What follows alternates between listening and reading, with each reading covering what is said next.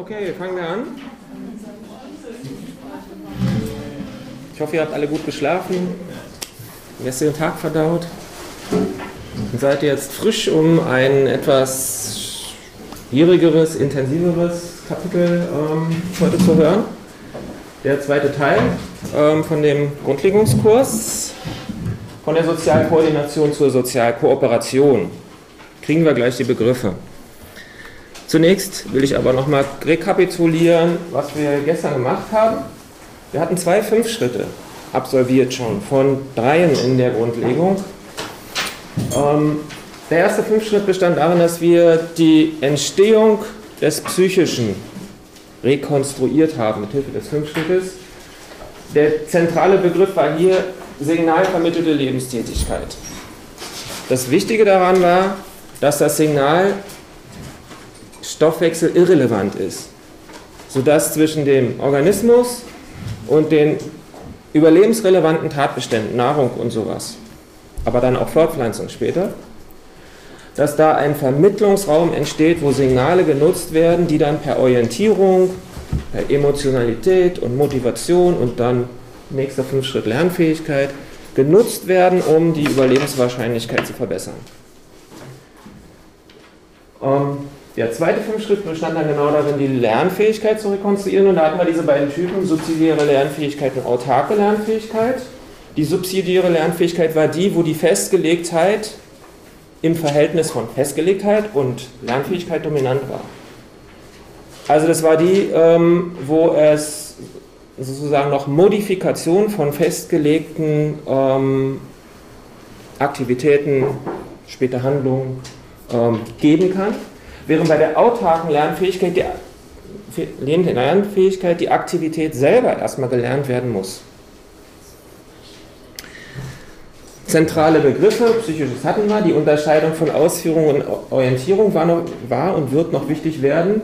Orientierung, also alles das, was auf die Ausführung, letztlich die Nahrungsaufnahme oder die Fortpflanzung hinführt.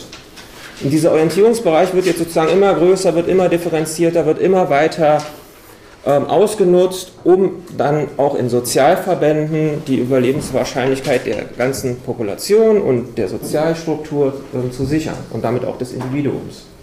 Wir hatten dann die drei Orientierungsformen, Gradientenorientierung, Orientierung in der Bewegung entlang eines Gradienten, sowie Helligkeit, Dunkelheit oder was, was auch immer.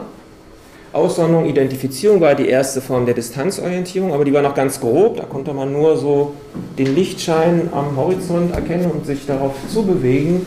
Und Diskrimination, Gliederung war dann die Distanzorientierung, wo unterschiedliche Bedeutungseinheiten in der Distanz wahrgenommen werden können und in Relation zueinander gesetzt werden können.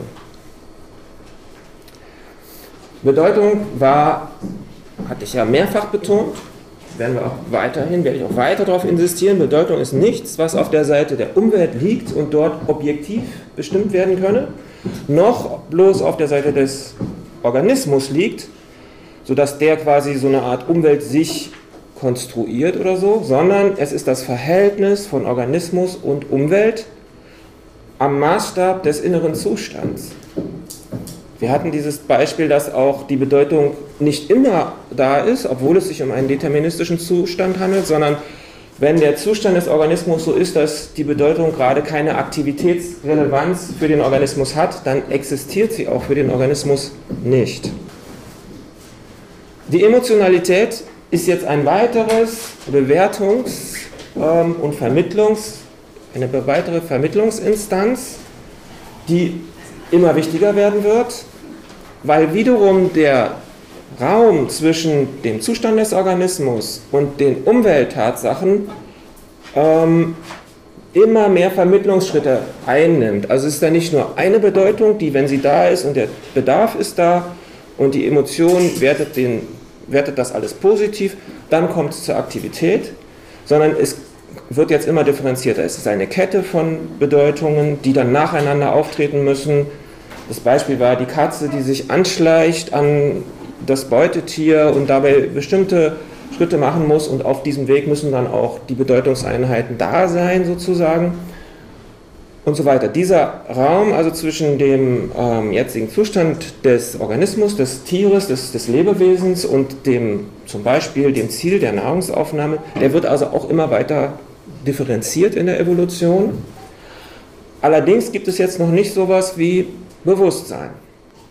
Also ihr dürft nicht voraussetzen, dass schon die Tiere sich dann da hinsetzen und sagen, ich gucke mir mal die ganzen Bedeutungen an und sind die denn alle da? Na gut, dann fange ich jetzt mal an, mich anzuschleichen oder sowas sondern der ganze Prozess ist emotional vermittelt. Und da es sich aber um sachliche oder zeitliche Bezüge handelt, die also entweder logisch später folgen, wenn das und dann das, dann kommt das, oder zeitlich später. Ich muss jetzt das machen, damit dann nach einer Weile sozusagen zeitlich später etwas anderes folgt. Diese Bezüge, diese sachlichen äh, Zukunftsbezüge, diese Antizipationen, die darin liegen, müssen auch emotional gewertet werden, damit jetzt etwas getan wird, was jetzt nicht unmittelbar überlebensrelevant ist. Anschleichen ist nicht Nahrungsaufnahme, ist nicht unmittelbar überlebensrelevant. Oder später dann bei Sozialverbinden, meinetwegen in, bei Affen, das Grooming, also diese Fellpflege. Das ist nicht unmittelbar überlebensrelevant, ist aber trotzdem vermittelt über den, über den Sozialverband, dass der funktioniert, dass die sozialen Rollen dort eingenommen werden können und so weiter, ist trotzdem dieses Grooming, also diese Fellpflege, die gegenseitige, wichtig. Nämlich, das hatten wir dann später, damit die soziale Kontrolle in dem Verband hergestellt werden kann. Also, subsidiäres Lernen, autarkes Lernen hatte ich schon gesagt. Kontrollbedarf, das hatte ich jetzt gerade erwähnt. Kontrollbedarf als Neugier, also der Antrieb als zum Neugier- und Explorationsverhalten von noch nicht bekannten Bedeutungen. Sachlichen Bedeutungen, also in der Umwelt, und dann auch später sozialen Bedeutungen, also von den Artgenossen. Motivation, die gelernte Wertungsantizipation, also die Wertung jetzt von dem, was später folgt. Ja, und der Sozialverband, da hatte ich jetzt gerade schon drüber gesprochen. Jetzt kommen wir also zum dritten Fünfschritt, was wir heute machen. Nur noch ein Fünfschritt und aber zwei Sessions. Steckt also viel drin. Wie sieht es historisch aus? Es gibt, es gibt immer noch unterschiedliche Thesen zur, ähm, dem Übergang vom Tier zum Menschen. Die ähm, bisher immer noch am für wahrscheinlichsten gehaltene These, die auch in der Grundlegung dann aufgegriffen wurde, ist die, dass es zu massiven Umweltveränderungen kam. Also die Wälder zurücktraten, ein Savannenbiotop entstand und dass die ähm, Lebewesen vorher im Wald aber schon Fähigkeiten entwickelt hatten, die dann in dem nächsten Entwicklungsschritt wichtig wurden, also als Keimform zu betrachten sind. Hier die Manipulationsfähigkeit mit Mitteln. Also Affen können zum Beispiel sich kleine Stöcke zurichten und damit Termiten angeln oder was die auch immer können. Sieht man übrigens schon, auch Tiere benutzen Werkzeuge. Also dieses Kriterium, wenn ihr das so mal so flapsig hört, ja, Menschen benutzen Werkzeuge. Überhaupt kein Kriterium für den Unterschied zwischen Tieren und Menschen. Können viele Tiere auch. Vögel können das. Aber was der Unterschied ist, kriegen wir dann gleich, nämlich im dritten Schritt die Zweckmittelumkehr. Da gehe ich ausführlich dann drauf ein. Aber erstmal noch zu den Voraussetzungen. Die Manipulationsfähigkeit mit Mitteln war das eine und das zweite waren die individualisierten Sozialkontakte. Das heißt, es handelt sich nicht einfach nur um eine, einen Sozialverband, in dem also alle Artgenossen gleich sind, sondern es ist ein strukturierter Sozialverband mit unterschiedlichen Rollen, wo die sich auch als Individuen schon kennen und dann, darauf kommen wir gleich, unterschiedliche Funktionen wahrnehmen können und die auch untereinander aufteilen. In die Richtung läuft es jetzt. Vierter Schritt, da sind wir dann aber schon ganz nah Richtung Menschwerdung, gesellschaftliche Entwicklung kommt dann und dann kommen wir irgendwann zum Kapitalismus. Dauert aber noch ein bisschen. Erstmal terminologisches. Ich hatte ja gestern schon in der Diskussion gesagt, ähm, dass der Anspruch der kritischen Psychologie und der Grundlegung sozusagen ist, immer auch kritisierbar zu sein. Das heißt, neueste Forschungserkenntnisse müssen auch immer geprüft werden, ähm, passen die da rein. Oder stellen sie möglicherweise Grundannahmen, die gemacht wurden oder frühere Ergebnisse, die benutzt wurden, in Frage. Und muss man jetzt was revidieren? Im Prinzip muss das jede Wissenschaft machen, aber die kritische Psychologie oder Klaus Holzkamp hat es mit der Grundlegung explizit gemacht und offengelegt. Eine der ähm, Veränderungen, die es gegeben hat, ist die terminologische Einteilung. Früher war es so, dass die Taxonomie nach Linné benutzt wurde und da wurde unterschieden zwischen Pongiden, Affenartigen und Hominiden, Menschenartigen. Hier ist der große Zweig der, der Hominiden, dann am Schluss mit dem Homo, Homo sapiens dann als Endprodukt, wenn man so will, und auf der ganzen Seite die Affenartigen. Inzwischen hat man aber durch den Fortschritt der Gentechnik ein anderes Kriterium, um die Nähe, die verwandtschaftliche Nähe von Arten zu bestimmen, indem man nämlich die genomische Nähe bestimmt. Fragt mich nicht genau, wie man das macht, gibt es irgendwie auch eine Operationalisierung dazu. Jedenfalls ist man jetzt, hat man festgestellt, dass der genomische Unterschied, habt ihr alle gehört sicher, der genomische Unterschied zwischen Menschen und zum Beispiel den Pan, also den äh, Schimpansen, gar nicht groß ist, nur ein paar Prozent. Das heißt, die Nähe von Homo und Pan, die ist, sehr, die ist eigentlich sehr eng. Sodass jetzt die Einteilung nicht mehr ist Hominiden, Pongiden, sondern alle die hier gehören zur Familie der Menschenaffen. Alle weil die so nah beieinander dran sind. Und dann wird innerhalb jetzt unterschieden und differenziert und erst sozusagen ganz am Schluss ist dann dieser kleine Zweig, der zum Homo führt. Und dieses wird heute dann Hominini genannt. Die, Homini, die Homininen in Mehrzahl, die Homininen, nicht mehr Hominiden. Aber trotzdem reden viele immer noch in der alten Sprechweise. Hominiden. Also wenn ihr so Artikel lest in, was weiß ich, Spektrum der Wissenschaft oder so, da sind ganz oft immer noch die alten Redeweisen vertreten. Ähm, aber es, es, ist gemischt im Moment. Ist nicht so zentral, aber ich wollte nur sagen, es, ähm, wie so neue Erkenntnisse auch einfließen können. Hat jetzt aber keine Konsequenzen, ähm, dass jetzt irgendwie was revidiert werden müsste, sondern es ist eher eine Präzisierung. Erster Schritt, Sach- und Sozialintentionalität. Ich hatte ja schon immer diese Antizipation gesagt, also diese sachlichen und sozialen Antizipationen. Also auf die Zukunft oder die logische Folge gerichtete Ahnungen, also emotionale Gefühle jetzt von dem, was passieren könnte. Bei den Tieren war das jetzt so, oder bei den Tieren ist es so, dass vor allen Dingen ähm, sachliche und soziale, äh, zeitliche Zusammenhänge, sachliche, zeitliche und soziale Zusammenhänge registriert wurden, wenn sie existierten. Mittelbenutzende, Werkzeuge herstellende oder in einem differenzierten Sozialverband lebende Individuen können jetzt aber nicht nur die vorhandenen zeitlichen oder sachlichen Zusammenhänge registrieren, sondern sie können sie jetzt zunehmend herstellen. Also selber etwas tun, damit etwas passiert. Das ist die Vorform des Probieren und Beobachtens am Objekt als eine neue Stufe des autarken Lernens. Also den Stock zurichten, abbrechen, um dann Termiten zu angeln, ist nicht etwas, was man so einfach kann, so als Affe, sondern ähm, man muss das lernen.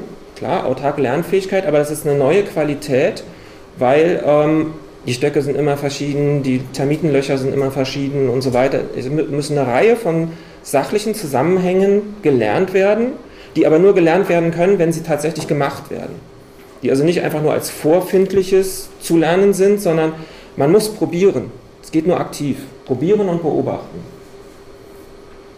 Kontrollbedarf ist weiterhin die Regulationsgrundlage. Und jetzt wird unterschieden zwischen Sachintentionalität und Sozialintentionalität, das hatte ich eigentlich schon gesagt. Eine richtet sich auf Sachen, das andere auf Artgenossen. Da gibt es jetzt ein wichtiges Beispiel, was der Holzkamp auch in, dem, in, dem, in der Grundlegung sehr häufig verwendet, weil man daran eine Menge ganz schön deutlich machen kann. Ich lese es mal vor. Jäger-Treiber-Beispiel nach Leontiev. Bei einer Form von gemeinsamer Jagd bei welcher Treiber das Wild aufscheuchen, damit es vom Jäger erbeutet werden kann, übernimmt der Treiber eine Teilaktivität die nur im Gesamt der überindividuell organisierten Jagd ihre Funktion hat. Wobei der Treiber seine Teilfunktion in Antizipation des Umstandes übernimmt, dass er später am Verzehr der vom Jäger erlangten Beute teilhaben wird. Also die sind aufgeteilt, die einen sind Treiber, die anderen sind Jäger, die einen scheuchen das Wild weg in Richtung der Jäger und am Schluss wird die Beute geteilt. Die einzelne Aktivität des Treibers jetzt vor allen Dingen ist ja aus Sicht des Individuums unfunktional wenn man sie nur als einzelne isolierte Aktivität betrachtet, weil der scheucht ja das Wild weg, was er eigentlich haben will, um es zu fressen. Erst in der überindividuellen, organisierten, gemeinsamen Jagd wird diese Teilaktivität verständlich. Das ist jetzt ein weiterer wichtiger Schritt der sozialen Verallgemeinerung von Antizipation. Ich mache das jetzt nicht mehr nur als einzelnes Individuum, das sich zum Beispiel über Probieren und Beobachten, das war ja schon die fortgeschrittene Form, etwas lerne und herausfinde und dann auch kann und dann auch, haben wir gestern gehört, durch soziales Tradieren auch weitergeben kann, sondern das sind jetzt überindividuell organisierte Aktivitäten, die dann auch überindividuell gelernt werden müssen, sozial tradiert werden, weil nur so sie funktionieren kann. Das ist jetzt schon ein großer Fortschritt aber noch auf tierischem Niveau. In der Terminologie bezeichnet Holzkamp solche äh, überindividuell organisierten Sozialverbände, nennt er jetzt Sozialkoordination. Sozialkoordination. Das ist also die funktionsteilige Koordination und reziproke Intentionalität. Reziprok wechselseitig und Intentionalität heißt ja Absichts- Haftigkeit sozusagen, die kennen also wechselseitig von ihren Artgenossen die Funktionen und deren Absichten. Also die einen wissen, dass es absichtsvolles Wegtreiben der Tiere ist und die anderen wissen, dass es absichtsvolles dann Erlegen der zugetriebenen Tiere ist und dann wird am Ende aufgeteilt. Mhm. Ähm, wenn Sie das erste Mal in dieser Art und Weise kooperieren, können Sie das ja noch nicht absichtsvoll machen, oder? Ja. Sie die Bezugnahme noch nicht haben. Ja, aber Du musst immer daran denken, das ist nichts, was aus dem auf Tabula Rasa entsteht und dann zum ersten Mal gemacht wird, sondern das ist evolutionär über viele Vermittlungsschritte entstanden und dann, wenn die einen das können, geben sie es durch soziale Tradition an die anderen weiter. Das heißt, wir hatten gestern ja, es gibt eine Jugendphase, die Jungtiere lernen dann, ihre Funktionen äh, wahrzunehmen, wissen dann, lernen dann, was Treiber bedeutet, lernen, was Jäger bedeutet, lernen, was die überindividuelle Zielsetzung ist und so weiter. Aber wie komme ich von der Stufe, also wenn es jetzt als Stufen erzählt wird, diese Genesis, äh, wie komme ich halt von der Stufe, wo ich noch keine überindividuelle kollektive Intention habe, ähm, zu genau diesem Schritt, wo das erstmalig auftritt und sich dann institutionalisiert. Oder gibt es dazu keine Story, sondern man sagt einfach, ja stimmt, irgendwann kommt das vor und das ist natürlich höherwertig. Klar, würde ich auch sagen.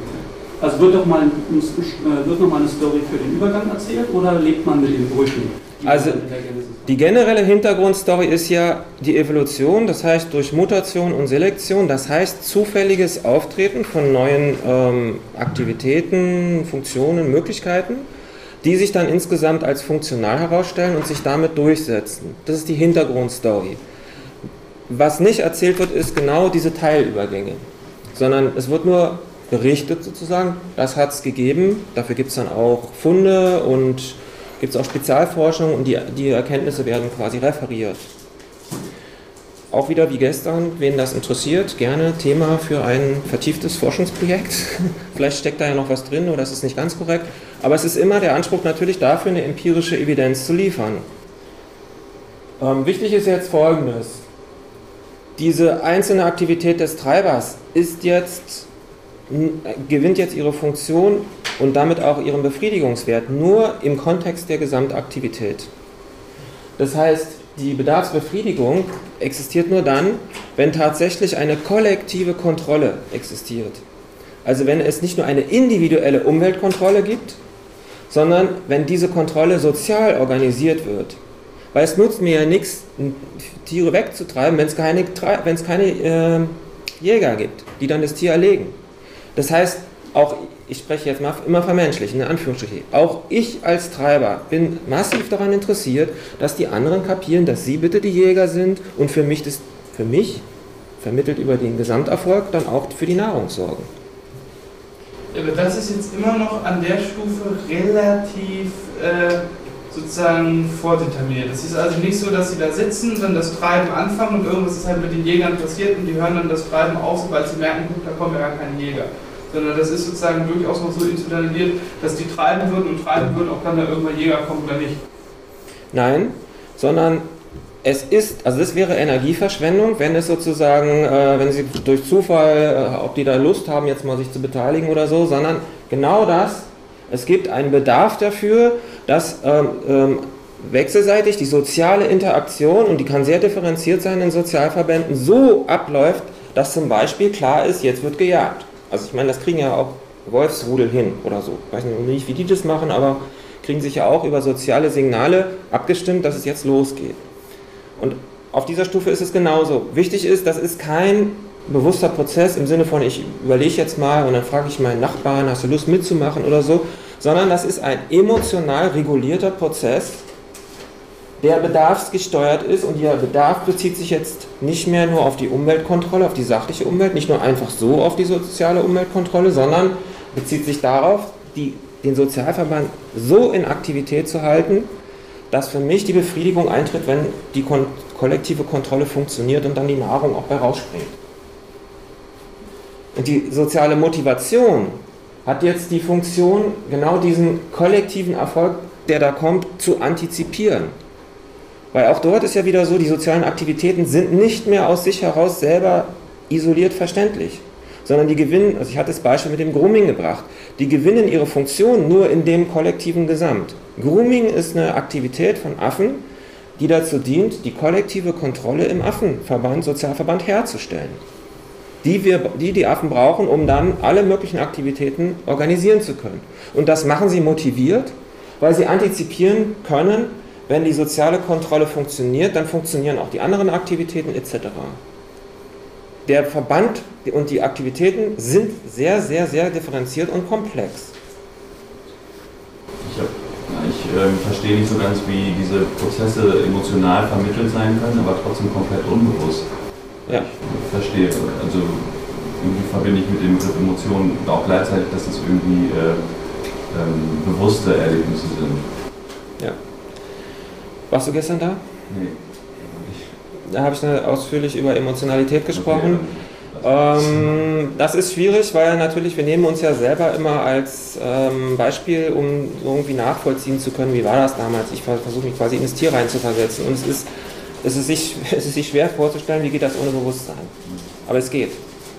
Und es ist die zentrale Schlüsselstelle, die tatsächlich auch fürs Verständnis, deswegen ist die Frage die, eine sehr zentrale die für, fürs Verständnis wichtig ist, weil genau man Bewusstsein nicht voraussetzen kann, sondern umgekehrt. Bewusstsein ist erst das Ergebnis dieses evolutionären Prozesses.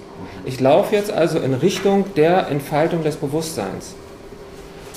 Das heißt, es muss wiederum logisch argumentiert vorher einen Zustand gegeben haben, wo super differenzierte Aktivitäten erfolgen, wie wir jetzt schon haben mit den Sozialverbänden und so die aber nicht auf dem, die nicht Bewusstsein voraussetzen, sondern emotional reguliert sind.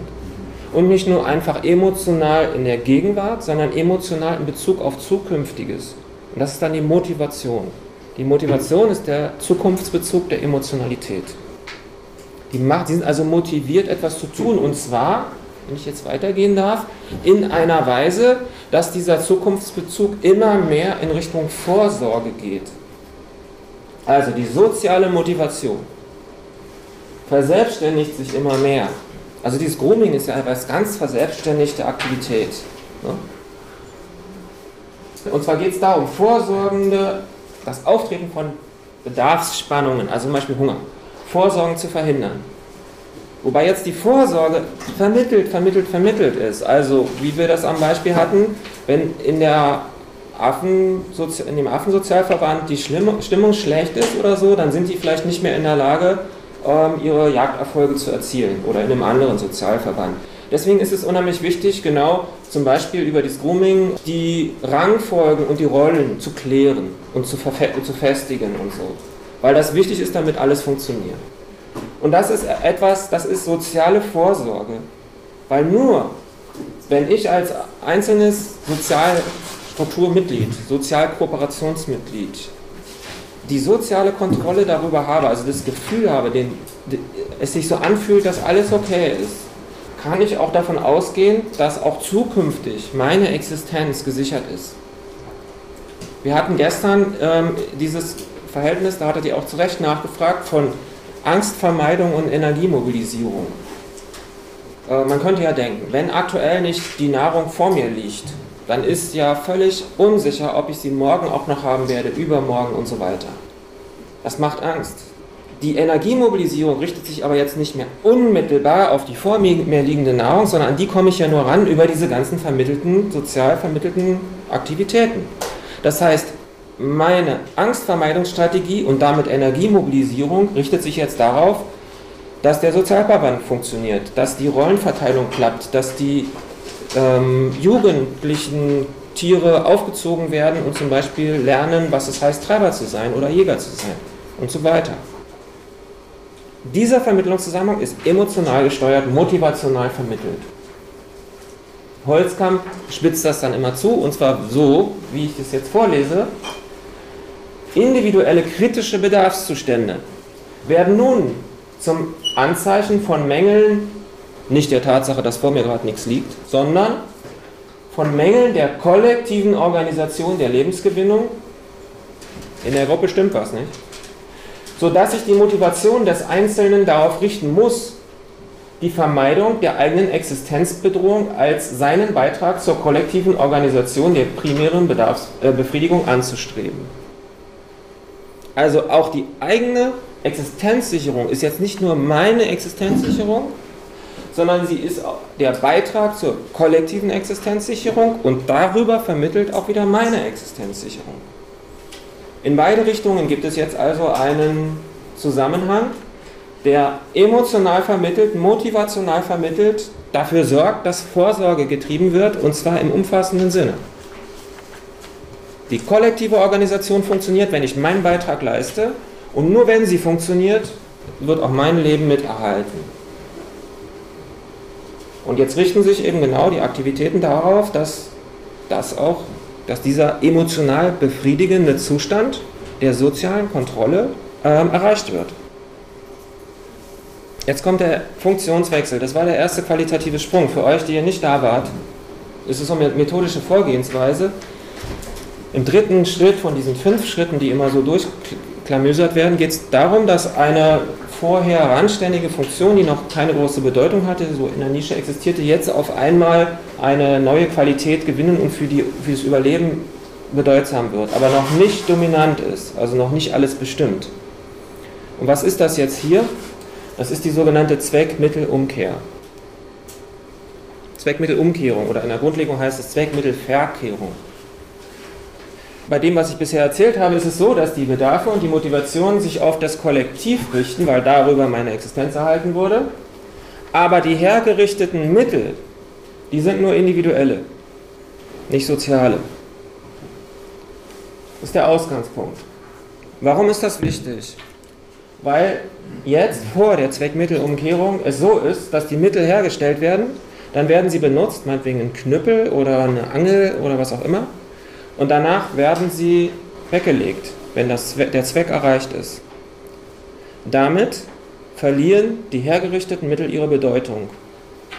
Die Mittel verschwinden sozusagen im Untergrund der allgemeinen Umwelt. Warum ist das so? Erinnerung, Bedeutung ist ja nur dann vorhanden, wenn es auch tatsächlich innerhalb einer Aktivität Bedeutung hat. Ist die Aktivität abgeschlossen, ist auch die Bedeutung puff weg. Und das passiert genau bei der singulären, in bloß individuellen Herrichtung von Mitteln, die dann weggelegt werden. Weil sie gerade aktuell nicht mehr gebraucht werden, keine Aktivität stattfindet, dann sind sie weg. Der Witz ist jetzt, der Entwicklungssprung, der qualitative Entwicklungssprung, der jetzt stattfindet, ist, dass die Mittel nicht mehr nur aktuell hergestellt werden, sondern unabhängig von dem Vorkommen, dass sie jetzt gebraucht werden, für den allgemeinen Gebrauchsfall, für den möglicherweise auftretenden Gebrauchsfall. Sie werden also anschaulich gesprochen aufgehoben. Dieses Aufheben heißt jetzt, ich hebe sie nicht nur für mich auf, sondern sie sind jetzt potenziell für alle aufgehoben. Damit wird die Bedeutung, die das Mittel hat, aufgehoben. Das Mittel, sagt Holzkamp, wird zunächst quasi als Selbstzweck bereitgestellt und aufgehoben, behält also seine Orientierungsbedeutung als Mittel in generalisierter Weise, auch dann, wenn es gerade nicht gebraucht wird.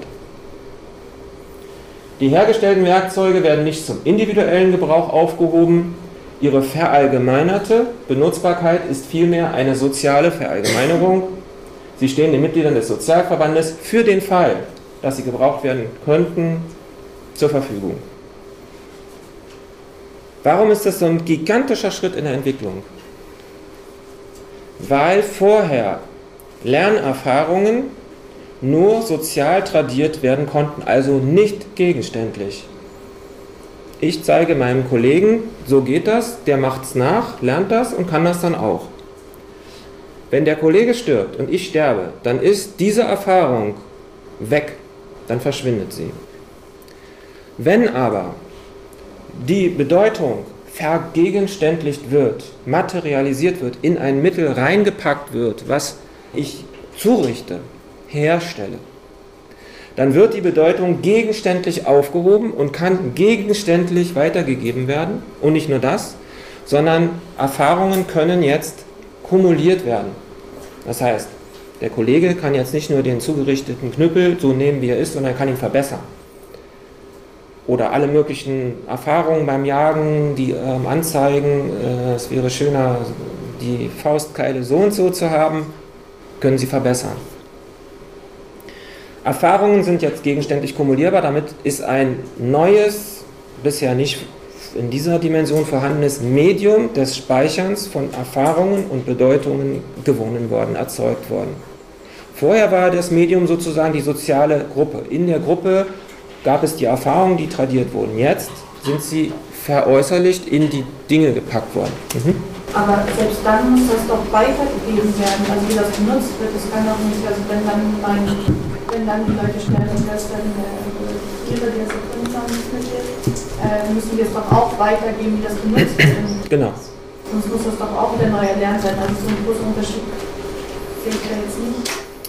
Erstmal ist es ähm, ja eines der großen Probleme oder Herausforderungen der Archäologie, weil ja die ähm, genau diese soziale Weitergabe bis zu uns heute abgerissen ist sozusagen. Und wir finden jetzt diese zugerichteten Dinge und müssen jetzt genau interpretieren, wofür wurden die eigentlich gemacht. Aber erstens ist die Interpretation nicht schlecht, ähm, weil wir ja nicht nur immer ein Mittel finden, sondern verschiedene und so weiter. Aber das ist natürlich ein ganzes wissenschaftliches Feld. Aber auf jeden Fall ist schon mal klar, da stecken die Bedeutungen, wofür sie gemacht werden, schon mal gegenständlich drin. Das heißt, wir haben auch als Archäologen, Archäologinnen gute Chancen, über den Zweck nachzudenken und über die vergegenständlichte Bedeutung in dem Sozialverband. Und je mehr wir über den Sozialverband wissen, desto mehr sagen uns die Werkzeuge und umgekehrt. Aber trotzdem hast du völlig recht, es muss dann natürlich auch mit den Mitteln gelernt werden. Aber die Mittel, weil sie eben gegenständlich sind, können jetzt die Erfahrungen viel besser kumulieren.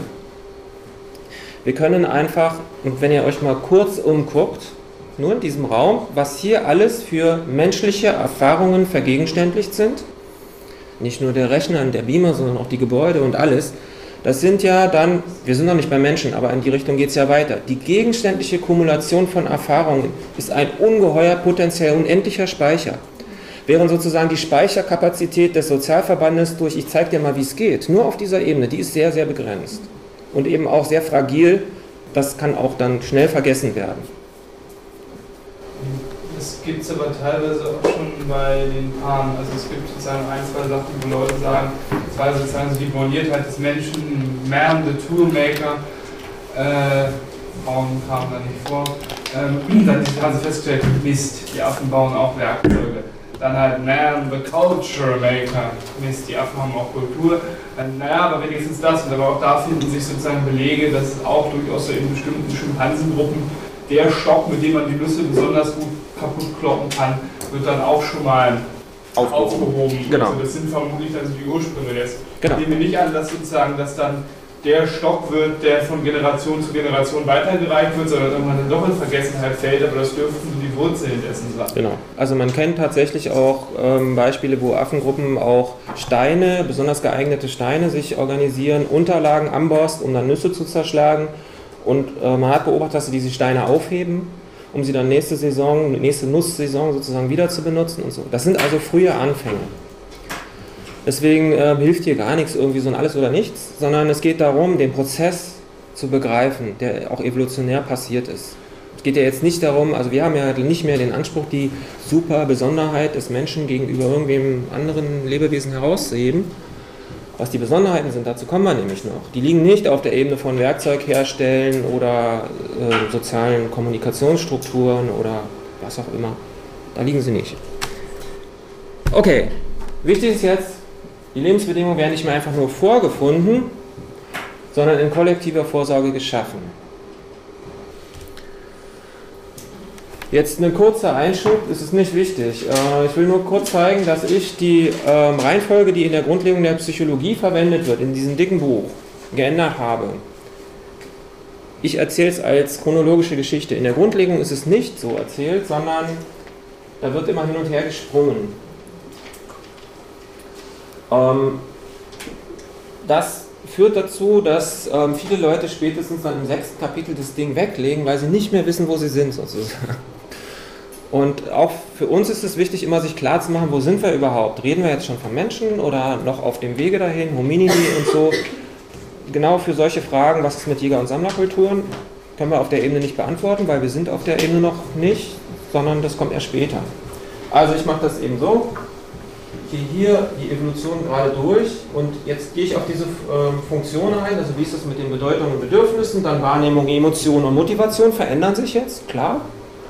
Und dann kommt ein Einschnitt, ein großer, wichtiger Einschnitt und dann sind wir bei Menschen, also das ist dann der vierte Sprung. Und so, ich erzähle es gerade durch und in der Grundlegung ist es, wird immer gewechselt zwischen davor und danach. Also vor dem äh, Dominanzwechsel und nach dem Dominanzwechsel. Und das ist ein bisschen schwierig. Wenn man es weiß, geht's, aber hat schon viele verwirrt. Also ich mache es chronologisch. Jetzt terminologisch ist es so, Rekapitulation, Sozialverband. So war die erste Bezeichnung, allgemeine Sozialstruktur, Sozialverband. Dann ähm, äh, auf der Ebene auch von äh, dem Jägertreiber Beispiel, das war schon noch vor der Zweckmittelumkehrung, Sozialkoordination nennt Holzkamp das. Dann kommt der Funktionswechsel, also diese Zweckmittelumkehrung. Jetzt werden die Mittel aufgehoben und gemeinsam hergestellt für die kollektive Vorsorge. Diesen nennt er jetzt Sozialkooperation. Und erst nach dem Dominanzwechsel zur gesellschaftlichen Entwicklung nennt er das dann Gesellschaft.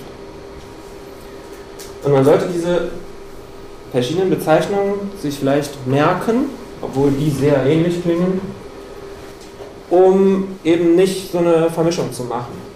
Also wir reden noch nicht von Gesellschaft. Und was Gesellschaft von Sozialkooperation unterscheidet, ist eine wichtige Sache. Da kommen wir noch drauf zu sprechen. Jetzt haben wir erstmal gerade diesen Sprung geschafft und müssen jetzt hier gucken, was heißt das jetzt, wenn wir auf der Ebene der Sozialkooperation sind und diese Individuen ihre Lebensbedingungen schon herstellen nach der Zweckmittelumkehrung, aber noch keine Menschen sind. Achso, und der Heute machen wir also das hier, beschäftigen uns nur mit diesem Übergang, Teil 2, und morgen dann Teil 3 mit diesem Übergang. Und Teil 4 ist dann Kapitalismus. Sozialkooperation nennt er das jetzt also. Die Funktionsteilung, so hat das vorher genannt, so habe ich vorher genannt, wird jetzt zur Arbeitsteilung. Die Orientierungsbedeutungen. Ich habe den Begriff, glaube ich, selten benutzt ähm, Orientierungsbedeutung nennt er halt die Sachverhalte, die für die Orientierung wichtig waren. Ihr erinnert euch, ich habe unterschieden, oder Holzkamp hat unterschieden zwischen Ausführung und Orientierung. damit diese Aktivitäten in diesen beiden Bereichen Ausführung und Orientierung ablaufen, sind die Bedeutungen wichtig, weil nur wenn es die entsprechenden Bedeutungen gibt, gibt es ja dann diese emotionalen Wertungen und den Bedarf und dann kommt es zur Aktivität. Und diese Dinger, die wichtig sind, damit es zu diesen Orientierungsaktivitäten kommt, nennt er Orientierungsbedeutungen. Die sind also wichtig, damit diese Orientierungsaktivitäten stattfinden, die ja jetzt zur Ausführung hinführen, aber die Ausführung, wenn man so will, rückt immer weiter weg, weil der ganze Zwischenraum, der ganze soziale Zwischenraum und sachliche Zwischenraum immer größer wird und immer differenzierter. Und deswegen werden die Orientierungsaktivitäten immer wichtiger. Und die Orientierungsbedeutungen verändern sich jetzt natürlich, wenn die Mittel allgemein für alle hergestellt werden. Das nennt er dann Mittelbedeutungen. Also die Orientierungsbedeutungen richten sich jetzt auf die Mittel. Nicht nur, aber wesentlich auf die Mittel. Weil die Arbeitsmittel, die hergestellt sind, ja die Mittel dafür sind, um die ähm, kollektive Vorsorge der Herstellung von Lebensbedingungen zu organisieren. Bei den Mitteln unterscheidet er jetzt zwei Aspekte nämlich den Brauchbarkeitsaspekt und den Hergestelltheitsaspekt. Das heißt, das Mittel wird von zwei Seiten jetzt angeguckt. Beim Brauchbarkeitsaspekt geht es darum, wie benutze ich das Mittel. Das heißt, Klammer, wir sind immer noch auf der Stufe ohne Bewusstsein, Klammer zu. Ich muss jetzt antizipierend, emotional vermittelt als Individuum kapieren, wozu ist das Ding gemacht und wie benutze ich es? Muss ich es so halten oder so halten oder wie, wie geht das? Klar, das erschließt sich nicht, das war die Frage von vorhin, nur durch das Mittel, sondern muss auch gezeigt werden. Aber wichtig ist, ich muss diese Brauchbarkeiten lernen. Das ist aber ein anderer Blick aufs Mittel, als wenn ich es herstelle. Weil wenn ich es herstelle, gucke ich darauf, wie muss das Mittel sein, damit es funktioniert. Das heißt, welche Materialeigenschaften muss ich berücksichtigen, ähm, welche Gestalten muss ich machen, damit sie später benutzbar sind. Ich muss also die Benutzung antizipieren können. Ich muss sozusagen emotional vermittelt, motivational vermittelt, ähm, muss es sich gut anfühlen, es so zu machen und nicht so zu machen. in diesem Herstellprozess, da kommen wir später noch aber ich sage es mal jetzt schon, geht es auch dann darum, dass auch schon auf dieser Ebene ohne Bewusstsein wesentliche und unwesentliche Eigenschaften unterschieden werden können. Das heißt, das sind Formen vor dem Denken, in denen es um Abstraktionen geht. Also zum Beispiel, kommt glaube ich später nochmal, aber ich sage es jetzt schon, dann können wir nachher schneller drüber gehen. Wenn ich eine Axt herstelle, ist die Farbe des Stiels unwesentlich, aber die Schärfe der Schneide wesentlich.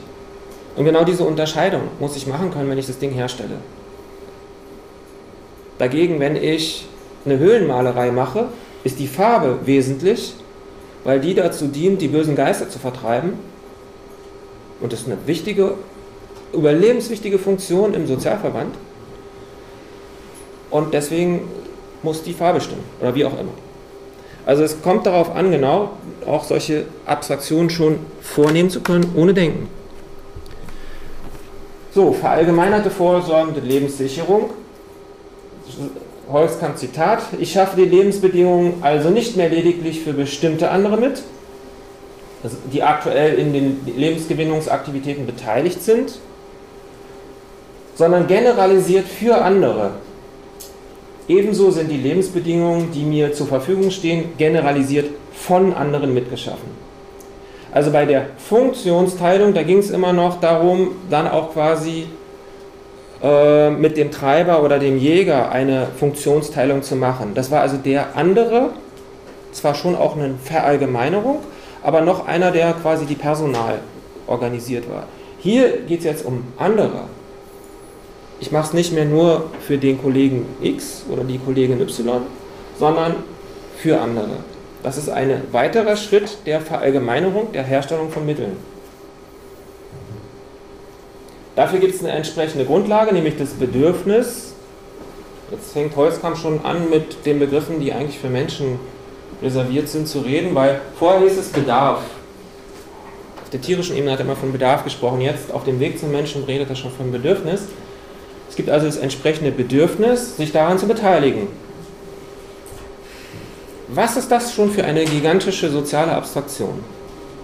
Die beteiligen sich daran, ohne dass es unmittelbar ums, ums Fressen geht, sondern vermittelt um soziale Aktivitäten, Herstellung von Mitteln und so weiter und so fort.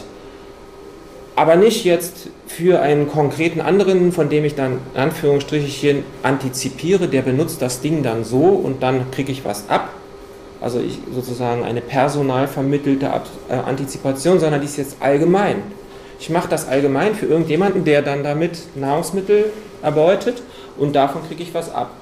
Und das ist für meine Vorsorge wichtig, deswegen ist es jetzt wichtig, dass ich in der Arbeitsteilung, nennt er das jetzt, meine Aktivitäten entfalte und meinetwegen Werkzeuge herstelle. Das ist alles emotional, motivational äh, vermittelt. Kein Denken, kein Bewusstsein sondern eben diese Vorformen davon. Und die Vorformen sind genau diese emotionalen, motivationalen Vermittlungen. Angst bezieht sich jetzt darauf, aus dem Sozialverband rauszufliegen. Weil ich keine Chance mehr habe, ohne den Sozialverband zu leben. Wenn ich also vom kooperativen Lebenszusammenhang isoliert werde, dann ist das hochgradig angstbesetzt.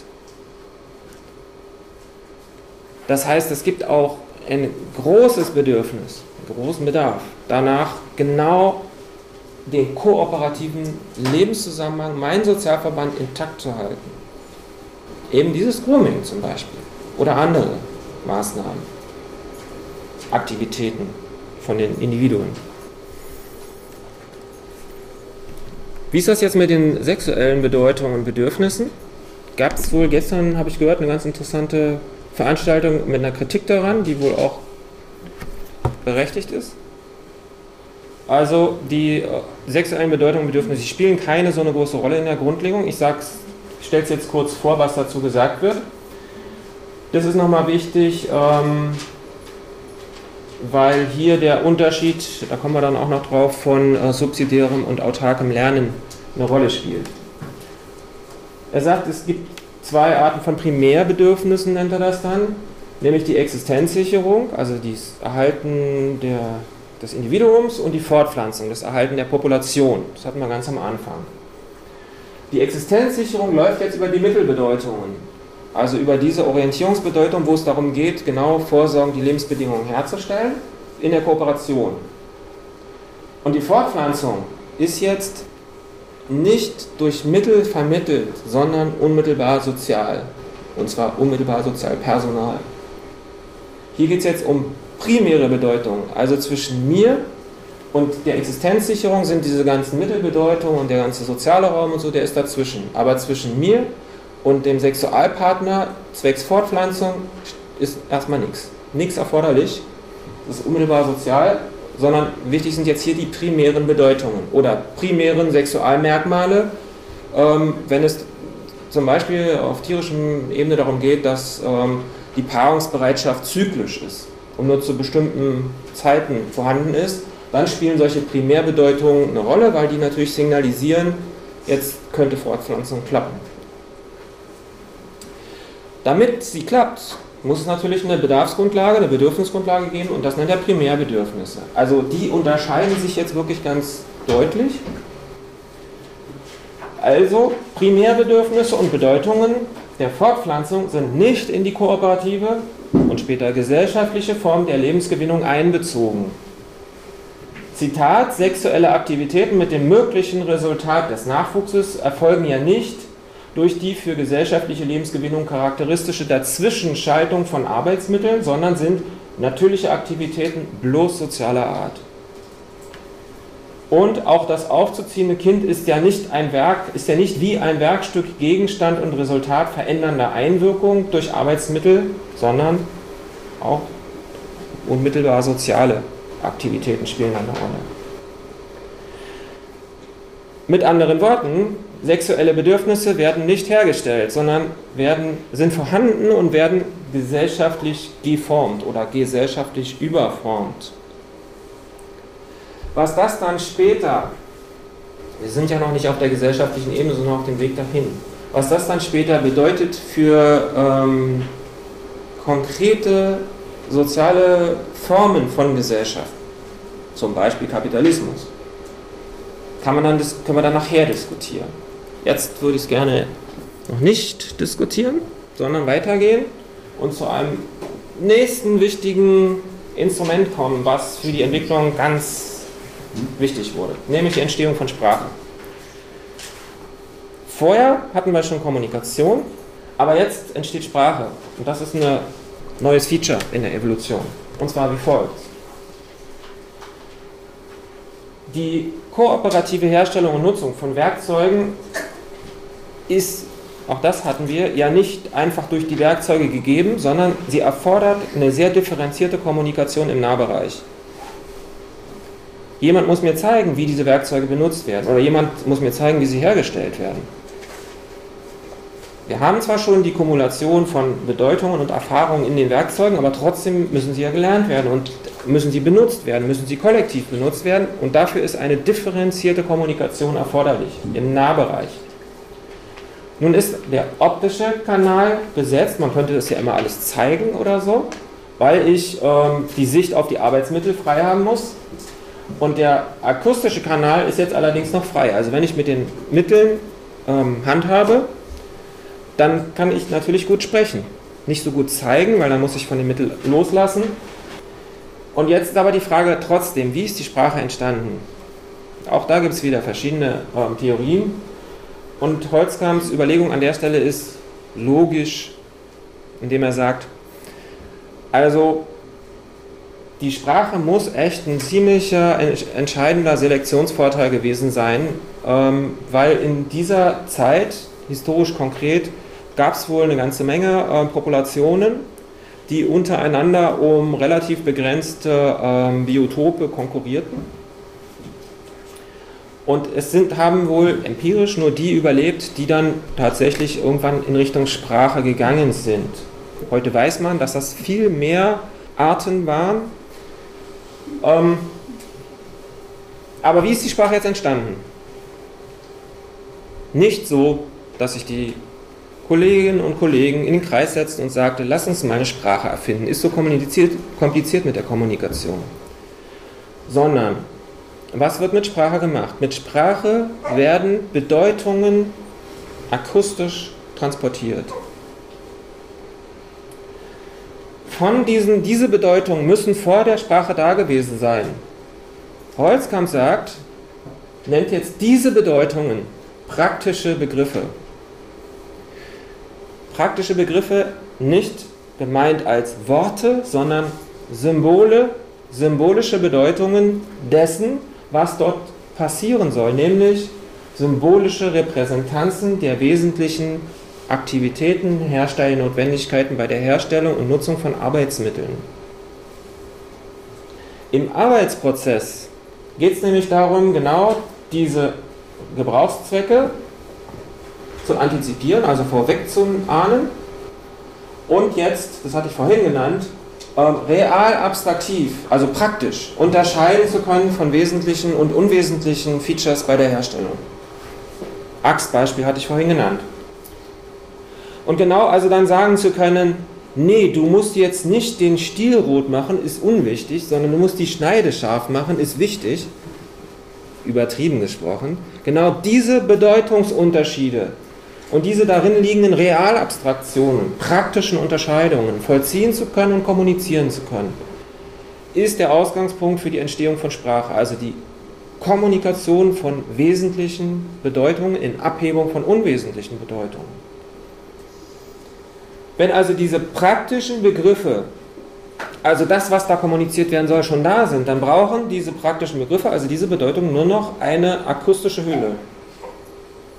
Ich nenne das dann jetzt, hm, auch das war aber kein Verabredungsprozess, sondern auch das hat sich lange herausgebildet, das dann so oder so zu nennen und das dem akustisch dann entsprechende, eine entsprechende Gestalt zu geben. Also auf der Seite der Herstellung gibt es, aber auch auf der Seite der Nutzung gibt es. Wir hatten ja diese beiden Aspekte, Herstellung und Nutzung.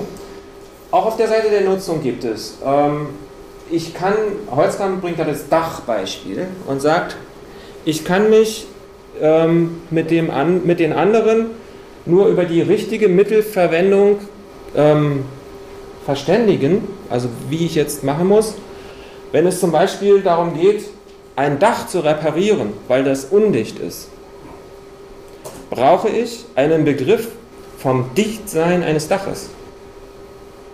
Weil genau das ja zu kommunizieren ist. Das ist die wesentliche Bedeutung. Und dann ist klar, ich muss die Mittel so einsetzen, damit Dichtheit, Schutz vor Nässe oder wie auch immer, kommuniziert werden kann. Das heißt aber, die Bedeutung Dichtheit des Daches muss vorhanden sein. Und dann kann sie auch kommuniziert werden. Also der praktische Begriff plus Lautzeichen, das ist dann Sprache. Und zwar die akustische Sprache. Noch nicht die gegenständlich niedergelegte Schriftsprache, die ist später. Aber Sprache ist natürlich jetzt ein sehr wiederum potenteres Mittel der Kommunikation von Bedeutungen als zum Beispiel das unmittelbar Soziale. Unser Grooming-Beispiel. Grooming ist auch eine Form von Kommunikation, aber Sprache kann jetzt natürlich beliebig groß werden und sich auf alles beziehen, was zu kommunizieren ist in der weiteren Entwicklung.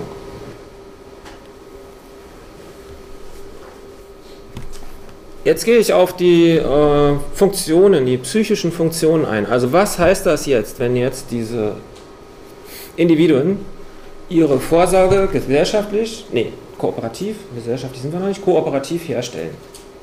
Was bedeutet das für die Wahrnehmung? Wie verändert die sich? Was bedeutet das für die Emotionalität und für die Motivation? Jetzt unterscheidet Holzkamp erstmal begrifflich zwischen zwei Ebenen hier auf dieser Stufe. Früher ging es, habe ich gesprochen, immer von dem Zusammenhang von Orientierung und Aktivitäten. Er nennt das dann Orientierungsaktivitätskoordination.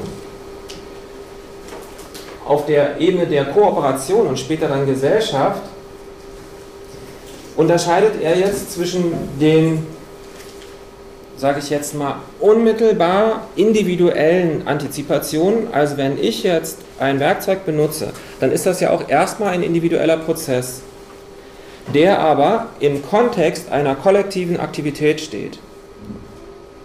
Und Holzkamps These, Behauptung, Theorie ist jetzt, diese einzelne Aktivität ist nicht mehr aus sich heraus verständlich, sondern sie ist zunehmend nur noch verständlich im Kontext des übergreifenden Zusammenhangs. Den übergreifenden Zusammenhang nennt er dann bei Menschen Wahrnehmungs-Handlungszusammenhang. Kommen wir noch drauf, was das genau ist, auf der Ebene der Kooperation. Also das sind jetzt immer noch so überschaubare Gruppen von vielleicht 200 Individuen oder so. Ähm, ist das noch in, mit als Vorbegriff zu nehmen. Wir sind noch nicht auf gesellschaftlicher Ebene. Und diese individuelle Ebene nennt er Perzeptions-Operationskoordination. Also wenn ich den Bleistift anspitze, ist das Perzeptions-Operationskoordination. Und wenn ich damit dann einen Roman schreibe, ist dann der, der Gesamtzusammenhang gemeint, dass da nämlich ein Buch entsteht und so weiter. Also okay, das ist bei der Kooperation noch nicht, das war jetzt ein Beispiel ähm, wo es schon Gesellschaft gibt. Aber diese Unterscheidung macht er. Individuelle Ebene, kollektive Ebene. Individuelle Koordination der Operationen gewinnt ihre Funktionalität und Bedeutung nur im Kontext des Gesamten und ist nicht mehr aus sich heraus verständlich. Ist eine weitreichende Aussage, weil man eben nicht mehr auch für psychologische Forschung aus operativen Manipulation oder so unbedingt erkennen kann, um was es da geht. Für die Wahrnehmung sieht es jetzt so aus. Was passiert jetzt mit der Wahrnehmung? Wir hatten ja diese drei Orientierungsfunktionen, ähm, diese ähm, Arten, Orientierungsarten. Und ich hatte ja schon, ähm, als wir die eingeführt haben, immer die Beispiele genannt, die auch noch für Menschen zutreffen. Also die, die, die Geruchsorientierung ist eine Gradientenorientierung. Oder diese Orientierung mit dem Olli hatte, glaube ich, das Beispiel mit dem irgendwo kling, klingelt einer oder so, dann kann ich ähm, die Richtung versuchen rauszukriegen, aus der der Ton kommt oder das Licht, das Licht des Schlüssel noch fällt. die sind natürlich jetzt in der weiteren Entwicklung nicht mehr als solche vorhanden, sondern sie gehen quasi ein genau in diesen Kontext der sich neu entwickelnden Wahrnehmungsprozesse. Ich habe die jetzt mal äh, so genannt, Gradientenorientierung und Aussonderung, Identifizierung sind Fallback-Funktionen. Also Beispiel, normalerweise, wenn der in dem Raum genug Licht ist, dann äh, nutze ich die spezifisch menschliche ähm, optische Orientierungsfunktion. Wenn der Raum aber stockfinster ist und ich will den Ausgang finden und durch Schlüsselloch fällt Licht, dann werde ich quasi als, kann ich als Fallback auf die Ebene der Aussonderung Gesundheit. Aussonderung, Identifizierung zurückgreifen, indem ich versuche rauszukriegen, wo kommt denn jetzt genau dieses Licht, dieser Lichtstrahl, der durch Schlüsselloch fällt, her, um dann dort hinzugehen. Oder der, es gibt irgendwie einen komischen Geruch und ich kann jetzt durch Umhergehen versuchen herauszufinden, brennt es irgendwo. Die bleiben also noch als ähm, Funktion vorhanden, aber nicht als solche, sondern sie sind, das nennt er dann unspezifisch menschliche Funktionen. Die verändern sich also, sind also insofern menschlich dann später, aber unspezifisch. Sie bestimmen, sind nicht das Bestimmende, sondern das Bestimmende kommt aus dieser Schiene. Diskrimination, Gliederung. Ist auch irgendwie klar, weil hier die unterschiedlichen Bedeutungen differenziert werden können. Die können dann in diese differenzierten Orientierungs-, Aktivitätskoordination einführen und sind dann hier, und das war das vor, vorherige Bild auch schon, Teil der individuellen Perzeptions-, Operationskoordination im Zusammenhang mit diesen übergreifenden Wahrnehmungs-, Denk-, später Denk, sind wir noch nicht, Motivationsprozessen. Also es ist jetzt eine, wo es hingeht. Und damit sind wir auch schon beim Denken. Wie ist das Denken entstanden? Das ist jetzt die Frage. Denken entsteht ihr habt das schon wahrscheinlich geahnt, entsteht genau aus dem autarken Antizipationslernen.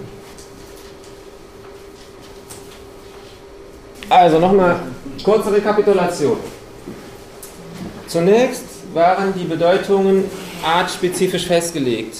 Also denkt wieder zurück an diese ganz einfachen Organismen. Alles ist da angeboren. Das heißt, was potenziell zu einer Bedeutung werden kann in einer, für eine Art, ist genomisch festgelegt. Ob es zu einer Bedeutung wird, hängt wieder von diesem Bedarf und Emotionen und so weiter ab. Aber die Bedeutungen selber sind artspezifisch festgelegt. Deswegen kann ein Handy niemals ähm, eine Handybedeutung für eine Katze bekommen. Gehört nicht zu dem artspezifischen Repertoire. Die müssen gefunden werden. Das war sozusagen die Aufgabe, wenn man so will, um die Überlebenswahrscheinlichkeit ähm, äh, zu erhöhen und zu sichern auf dieser einfachen Ebene.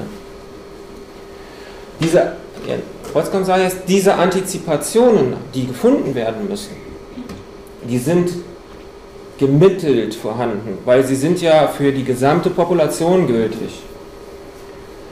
Mit dem Lernen, mit der Lernfähigkeit wird jetzt die Antizipation zu einer individuellen Fähigkeit, weil jetzt die Bedeutungen nicht mehr ähm, aufgefunden werden, sondern die werden ähm, jetzt durch Lernen, Neugier und Explorationsverhalten und so weiter, werden durch Lernen gefunden. Also nicht zufällig, sondern gesucht, zielgerichtet gesucht.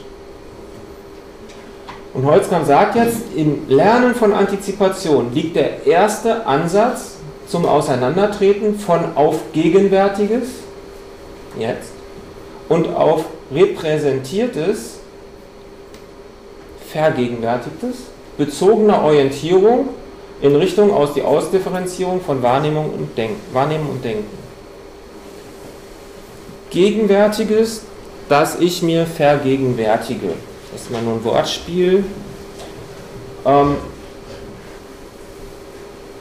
wenn ich jetzt etwas Gegenwärtiges, also einen Sachverhalt lerne, wir hatten es auch gestern schon, dann ist natürlich es funktional, wenn ich das erstmal auch speichern kann. Also diese gelernte Bedeutung dann individuell speichern kann.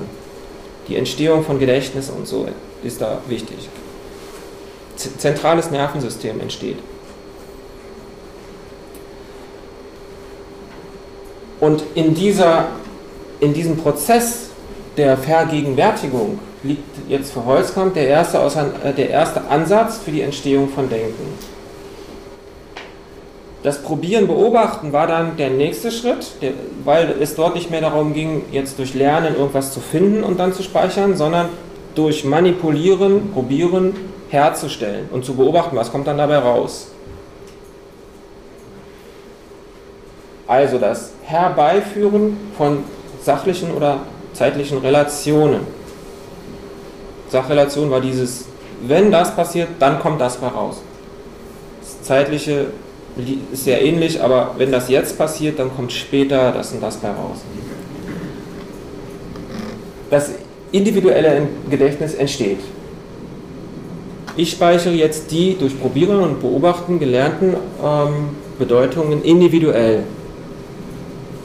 Das Denken entfaltet sich jetzt, so Holzkamp, als Wechselspiel zwischen der inneren Vergegenwärtigung von Zusammenhängen und ihrer Materialisierung in der Beobachtung und Verarbeitung systematisch hergestellter Effekte des eigenen Tuns. Also zwischen gedanklicher und praktischer Antizipation. Das ist jetzt der entscheidende Schritt. Gedankliche und praktische Antizipation. Bisher habe ich immer über die praktische Antizipation gesprochen und habe das andere so ein bisschen ausgeblendet. Tatsächlich werden aber genau diese Antizipationen ja auch gespeichert. Das heißt, ich lerne, dass wenn die und die Zusammenhänge sind, dann ist am Schluss auch ein befriedigender Zustand erreicht. Das heißt, ich kann antizipieren, wenn jetzt das, dann später das nicht nur den emotionalen Zustand, sondern auch den Sachzusammenhang. Also ich muss das tun, um dann später den befriedigenden Zustand zu erreichen. Das jetzt nicht mehr praktisch zu machen, um zu gucken, ob es rauskommt, sondern gedanklich zu vollziehen, ist für Holzkamp die Entfaltung von Denken. Also nicht praktische Antizipation die nicht bloß emotional repräsentiert ist, sondern jetzt auch im zentralen Nervensystem als gelernte Antizipation abgespeichert wird. Also ich weiß jetzt, ohne es zu tun, dass wenn ich es tun würde, dass, dann kommt das bei raus. Vorher war es so, ich muss es tun und in dem Tun liegt was Befriedigendes, weil automatisch mein jetziges Tun über diese Sach- und Zeitrelation mit dem Ergebnis verknüpft wurden sodass das Jetzt-Tun auch schon befriedigend war, weil es auf diese zukünftige Befriedigung verwies. Jetzt muss ich es gar nicht mehr tun, sondern kann das Gelernte Repräsentierte quasi denkend, ohne es praktisch zu tun, im Gehirn vollziehen und es stellt sich quasi genau der gleiche Zusammenhang her. Wenn ich es tun würde, dann ist das jetzt befriedigend, weil es zukünftig befriedigend sein wird. Genau aus diesem Wechselspiel zwischen Praxis und zentral nervöser Repräsentanz entsteht Denken. Holzkamp bringt es dann auf folgenden Zuspitzung und sagt, die Motivation, weil die ja genau diesen Zukunftsbezug hat, diese zukünftige Wertung, das ist ja die zukünftige Wertung, die ist die emotionale Seite des Denkens. Die Motivation ist die emotionale Seite des Denkens, weil die genau diesen Zusammenhang von jetzt und später emotional reguliert. Weil das ist ja noch nicht Denken, da dürfen wir wieder nicht diesen äh, Schluss mit der Katze, die sich in den Schwanz beißt, machen. Also wir dürfen nicht Denken voraussetzen, damit Denken entsteht, sondern Denken entsteht erst aus diesem Prozess und muss vorher bloß emotional gesteuert worden sein. Und das ist die Motivation, die das übernimmt. Die Motivation ist der emotionale, zukunftsbezogene Regulator für diese Aktivitäten, die als solche automatisch ablaufen. Ich brauche die Motivation, um das erklären zu können.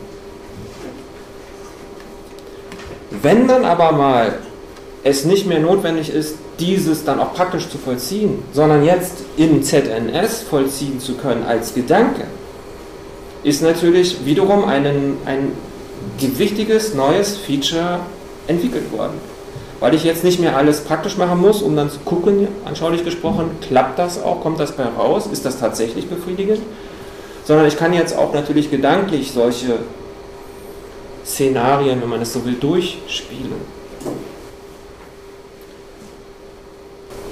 Mhm. Das ist rein Zusammenhang zum ZNS entstanden ist in der Argumentation. Also da steht ja noch oben am zweiten Punkt die Mittel der Antizipation genomisch verankert. Wieso jetzt plötzlich diese, dieser biologische Bezug? Die, das ZNS, zentrale Nervensystem, ist einfach das Medium, das physiologische Medium, in dem diese Erfahrungen gespeichert werden. Das entsteht in dieser Zeit. Wenn ich lerne, brauche ich auch ein physiologisches Organ, wo ich dieses Gelernte dann speichern kann. Und das ist das zentrale Nervensystem mit dem Gehirn. Das Gehirn, da gehe ich noch drauf ein, äh, wie das jetzt ähm, im Zusammenhang mit der, mit der Umwelt und dann auch später geschaffenen Welt steht. Ganz wichtig für die Hirnforschung. Kommen wir noch, geht es jetzt in die Richtung. Es ist aber sonst mit diesem schwierigen Zusammenhang, das ist jetzt eines so der echten Knackstellen in der Grundlegung, wo man kapieren muss, dass man, wie sich Denken entwickelt, ohne sich denkend schon voraussetzt. Es ist schwierig. Aber ich kriege das nur überbrückt, wenn ich verstehe, was Motivation ist. Weil das Ganze emotional reguliert wird und einen Zukunftsbezug hat und Denken hat immer was mit Zukunftsbezug zu tun. Jetzt hatten wir aber,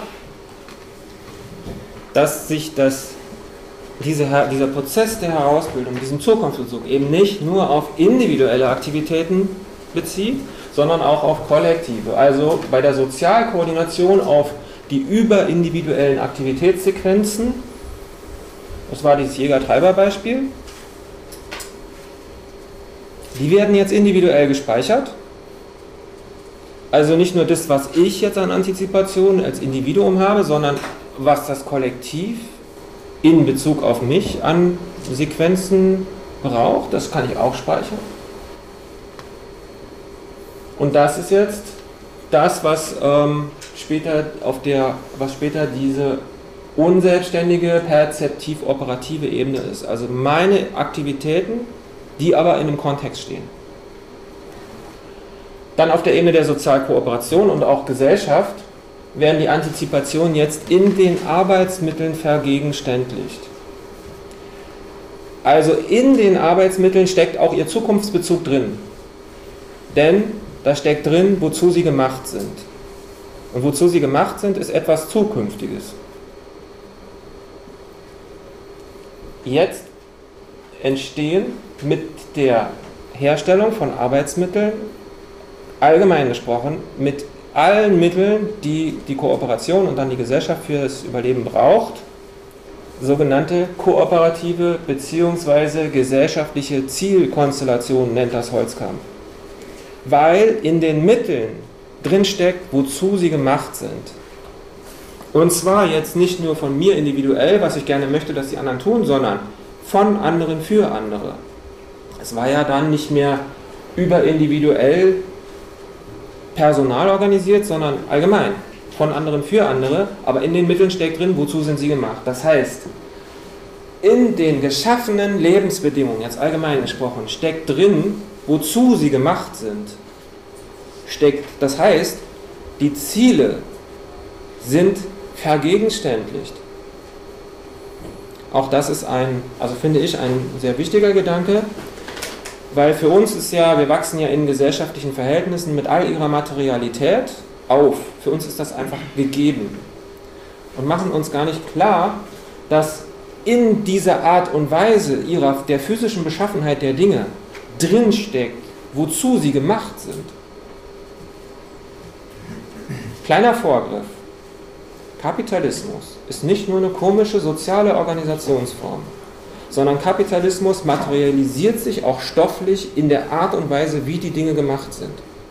Weil in den Dingen drin steckt, wozu sie gemacht sind und im Kapitalismus, wisst ihr, sind die Dinge dazu primär gemacht, um Profit zu produzieren, aus Geld mehr Geld zu machen und so weiter. Kriegen wir später noch.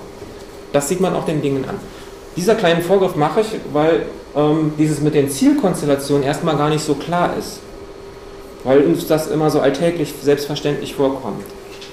Aber das ist wichtig, weil das ist sozusagen der gesellschaftliche Speicher. Der ist aber nicht neutral, sondern die Art und Weise, wie wir ihn herstellen, der steckt da drin, also die Ziele. Hm? Ähm, einfach noch eine Rückfrage, weil du gestern ja meintest, dass man sozusagen die Relation, also sich nur in der Relation Bedeutung generiert. Und jetzt, wie du das sagst, habe ich das Gefühl, steckt ja doch im Ding selber die Bedeutung und nicht in der Relation.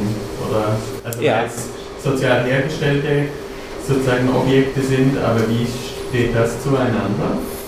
Nach wie vor ist Bedeutung ein Vermittlungsverhältnis, aber die Bedeutungen sind jetzt in verallgemeinerter Weise schon vorhanden.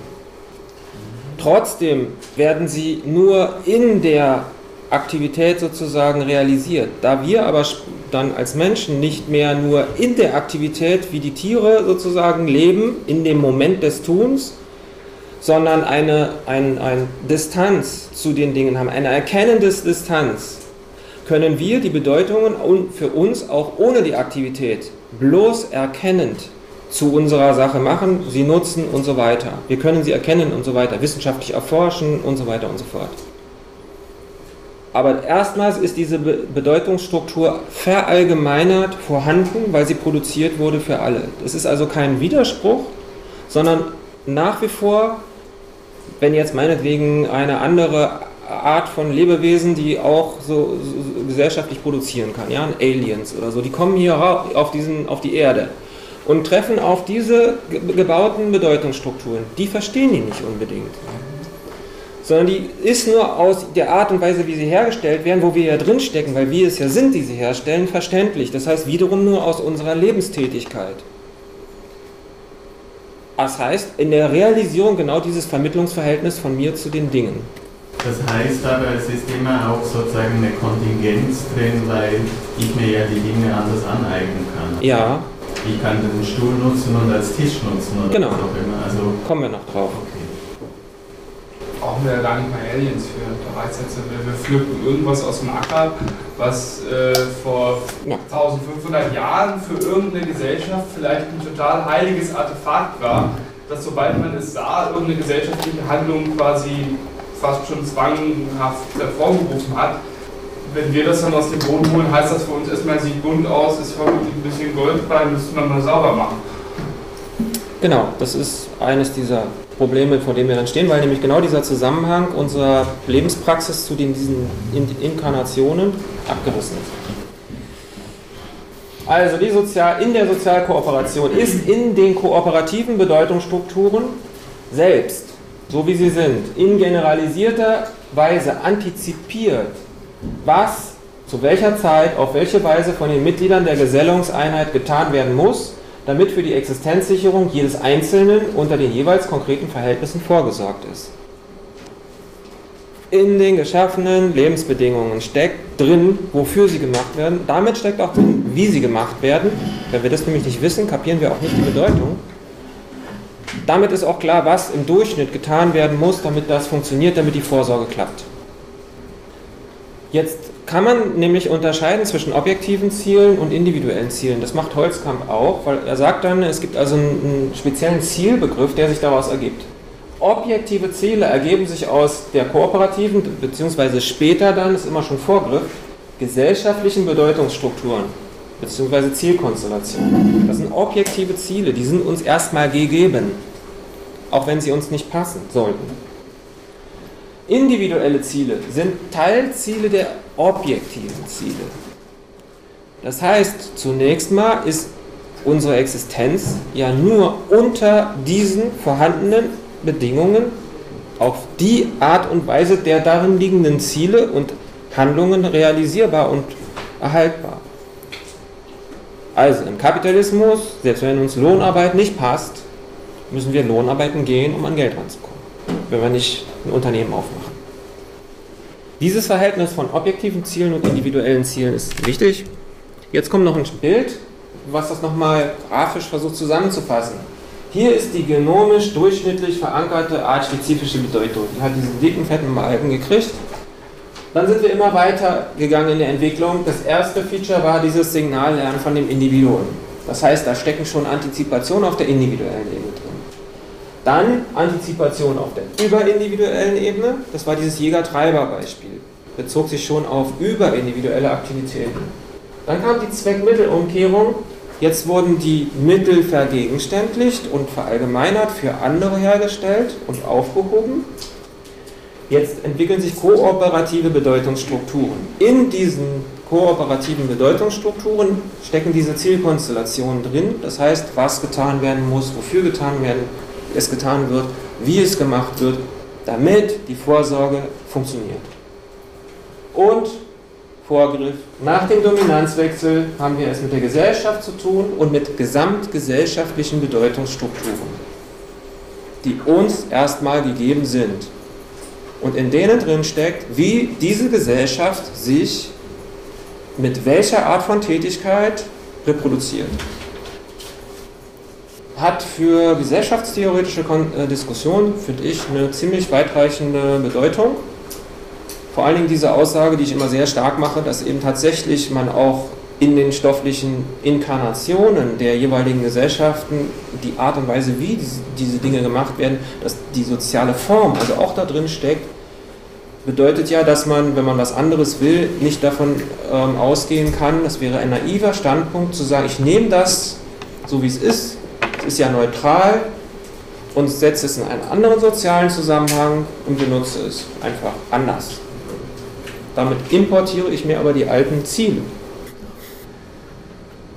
Ich hatte das schon, diese beiden Ebenen unterschieden, diese Gesamtebene und diese individuelle Ebene, also Handlung und Operation nennt er das jetzt. Operation war dieses individuelle, Handlung war dieser Gesamtzusammenhang. Handlungen, sagt Holzmann jetzt, realisieren objektive Ziele. Das nennt er Handlung. Und zwar durch Teilhabe an der allgemeinen Vorsorge. Ich beteilige mich daran. Handlungen sind auch die Änderung der objektiven Zielkonstellation wenn in den Dingen gespeichert ist, wie gelebt, produziert und so weiter wird, dann könnte es ja keine gesellschaftliche Entwicklung geben, wenn nicht auch diese Zielkonstellationen, also die Art und Weise, wie produziert wird zum Beispiel, geändert werden könnte. Also Handlungen können sich auch darauf beziehen, genau diese Zielkonstellation, also die gesellschaftlichen Verhältnisse zu verändern. Mit anderen Worten, gesellschaftliche Entwicklung ist möglich, weil sich eben auch Handlungen darauf beziehen können. Aber sie müssen es in gewisser Weise auch explizit tun. Operationen sind jetzt Untereinheiten von Handlungen, eben auf dieser individuell antizipatorischen Ebene. Individuell antizipatorisch, ich mache da was, weiß, was da rauskommt, ich kann ja jetzt denken und so. Entsteht aus dem Probieren, Beobachten, das hatten wir schon. Holzkamp sagt jetzt, es, in zwei Richtungen gibt es jetzt keinen Determinations- oder logischen Kausalzusammenhang folgender Art. Es gilt weder, die Handlungen bestimmen unmittelbar die Operationen, also diese Handlungsebene mit den Zielen sagt jetzt nicht, wie ich das machen muss, unmittelbar, sondern nur prinzipiell. Und umgekehrt ist es auch nicht so, dass die Summe der Operationen die Handlungen ergeben. Also da gibt es keinen zwingenden logischen Zusammenhang. Ich kann es immer noch auf der operativen Ebene individuell anders machen. Wichtiger finde ich jetzt diesen Satz noch. Kooperation ist nicht zu verwechseln mit einem unmittelbar miteinander operieren, sondern Kooperation ist ein Charakteristikum der sich herausbildenden gesellschaftlichen Lebensgewinnungsform, ist ein in der Produktions- und Reproduktionsweise entstehender objektiver überindividueller Zusammenhang verallgemeinerter Vorsorge für die je individuelle Existenz, an dem der Einzelne teilhat, nicht aber gleichbedeutend mit dem aktuellen Zusammenwirken von Individuen auf operativer Ebene. Warum? Hatten wir schon. Weil noch auf der Sozialkoordination, also vor der Zweckmittelumkehrung bei den Jäger und Treibern, da war das auch in, interindividuell organisiert. Jetzt ist es so, dass es nicht den konkreten anderen geben muss, sondern gesellschaftliche Arbeitsteilung bedeutet, dass es auch Leute gibt, die zueinander in einem Kooperationsverhältnis stehen, die sich gar nicht kennen müssen. Ist ja auch klar. Zum Beispiel für Wissenschaft bedeutet es, ich lese einen Artikel, ich muss den gar nicht kennen, den Autor oder die Autorin, ich kann trotzdem die Erkenntnisse daraus ziehen. Oder an der einen Stelle wird das produziert und geht als Vorprodukt in die Produktion woanders hin. Ich muss den, diejenigen nicht kennen. Das ist dann gesellschaftliche Arbeitsteilung. Trotzdem gibt es natürlich so eine Ebene der unmittelbaren Kooperation, aber das nennt Holzkamp dann tatsächlich unmittelbare Kooperation. Aber wichtig ist, Kooperation ist sozusagen keine Aktivität, die explizit hergestellt werden muss, sondern Kooperation ist ein Feature von Gesellschaft. Ist immer da. Die gesellschaftliche Kooperation ist nicht etwas, was explizit eingeführt werden muss. Deswegen habe ich manchmal auch Bauchschmerzen, wenn so eine Slogans kommen, wie in der Occupy-Bewegung, die dann sagen, fordern Kooperation statt Konkurrenz. Kooperation ist immer. Damit ist natürlich was anderes intendiert mit diesem Slogan, aber es übersieht, dass Gesellschaft ein in sich funktionierender, kooperativer gesellschaftlicher Zusammenhang ist. Davon unterschieden ist die Ebene von, wollen wir mal kooperieren und gemeinsam was machen. Das ist die interindividuelle Ebene, die hebt er davon ab und nennt er dann unmittelbare Kooperation. Also Kooperation gibt es immer. Jetzt für die Gehirnforschung, wichtiger Teil. Das Ganze wird jetzt auch im physiologischen Organ Gehirn gespeichert. Holzkamp zitiert da jetzt Volker Schurich, einer, der auch an der, Beteiligung, äh, an der Entwicklung der kritischen Psychologie beteiligt war, Biologe. Ähm, nee, ich überspringe das jetzt. Könnt ihr auch in dem Buch, wenn ihr möchtet, oder auf der Webseite nachlesen. Wichtig ist jetzt folgendes, folgender Punkt hier unten. Weil in der gegenständlichen Welt, wie wir sie hergestellt haben, die Bedeutungen drinstecken, weil wir sie da reingesteckt haben, weil sich unser Gehirn, unser Denken, unsere Kognitionen, unsere Denkpraxis auf genau diese Bedeutung, die wir geschaffen haben, beziehen, ist das physiologische Organ, Gehirn, nicht verständlich ohne den gesellschaftlichen Speicher. Es ist eine Fiktion zu meinen, den Kopf aufzumachen, ins Gehirn reinzugucken und zu verstehen, wie es funktioniert. Das kapiert die Gehirnforschung auch zunehmend, indem sie dann von Kontexten spricht und bla. Aber hätte man auch vorher wissen können. Also, kurz gesagt, der gesamte Systemspeicher ist zusammengesetzt aus dem individuell physiologischen Speicher und dem gesellschaftlichen Speicher. Deswegen nochmal wichtig, weil du gefragt hast, ähm, stecken die Bedeutung in den Dingen. Nein, es ist eben genau das Vermittlungsverhältnis von mir, der ich den physiologischen Speicher besitze, zu diesen Dingen. Das heißt, das Vermittlungsverhältnis ist nicht zerstört oder so, sondern ich realisiere es genau in meinem Gehirn. Aber nicht auf willkürliche Weise, das wäre die andere Seite, ich denke mir jetzt mal aus, was könnte das für mich bedeuten, sondern die Bedeutungen haben einen objektiven Charakter. Heißt wiederum nicht, weil wir ja nicht determiniert sind, kriegen wir später, dass das so sein muss, sondern ich kann es ja trotzdem anders interpretieren und sagen, ich benutze den Hammer jetzt als Kunstwerk. Aber gesellschaftlich hergestellt worden ist der Hammer dafür, Nägel einzuhauen.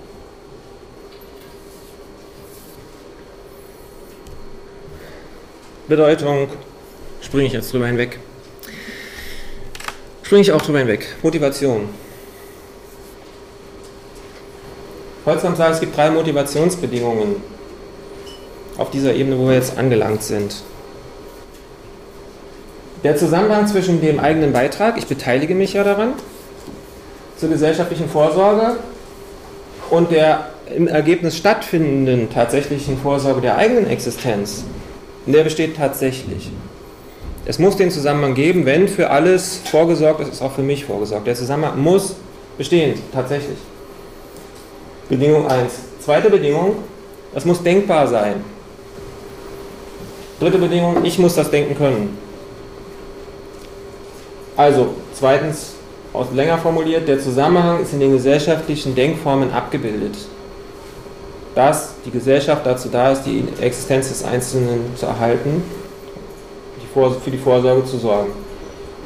Und drittens, ich kann genau diese gesellschaftlichen Denkformen die da sind, auch für mich realisieren und kann den Zusammenhang kognitiv erfassen.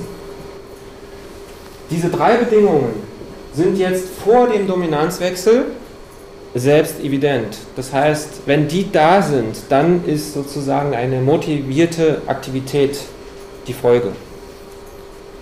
Warum?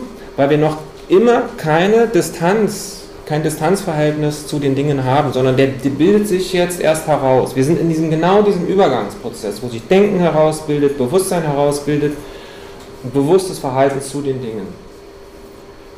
Nach dem Dominanzwechsel wird aber dieser Zusammenhang problematisch. Also ist nicht mehr automatisch gegeben.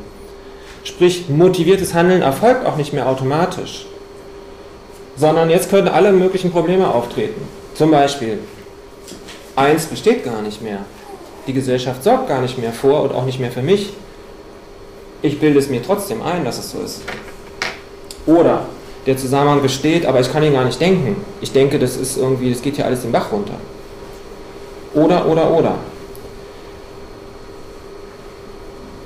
Jetzt kann es einen Motivationswiderspruch geben, und zwar auch auf diesen beiden Ebenen, der wie folgt aussieht.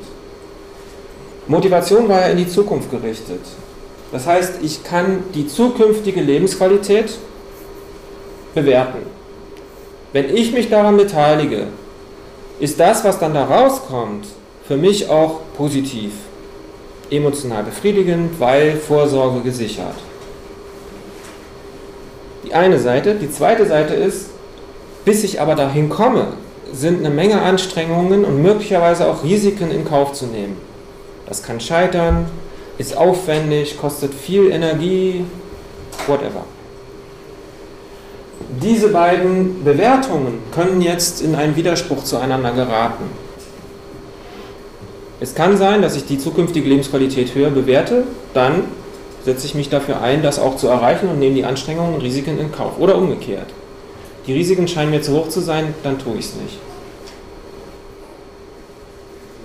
Ähm, was ist das nochmal genau mit diesem Dominanzwechsel genau?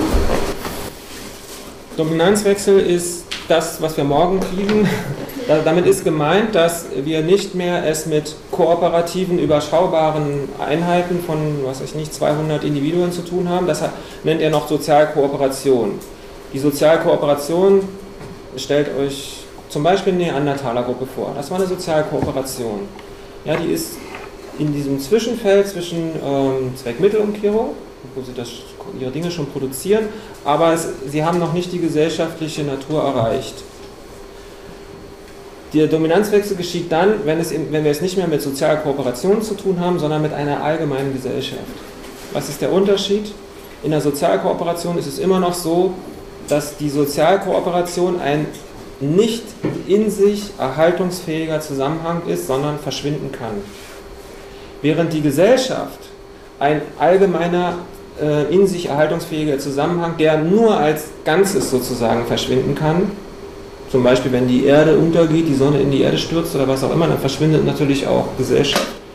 Beim gesellschaftlichen Zusammenhang ist es unerheblich, ob 200 Menschen verschwinden oder nicht bei dem, bei dem Sozialverband, von denen es ja viele gibt, bei diesen Sozialkooperationen, wenn da die Sozialkooperation untergeht, dann sie, kann zum Beispiel auch das dazu führen, dass eine Population ausstirbt, wie zum Beispiel der Neandertaler.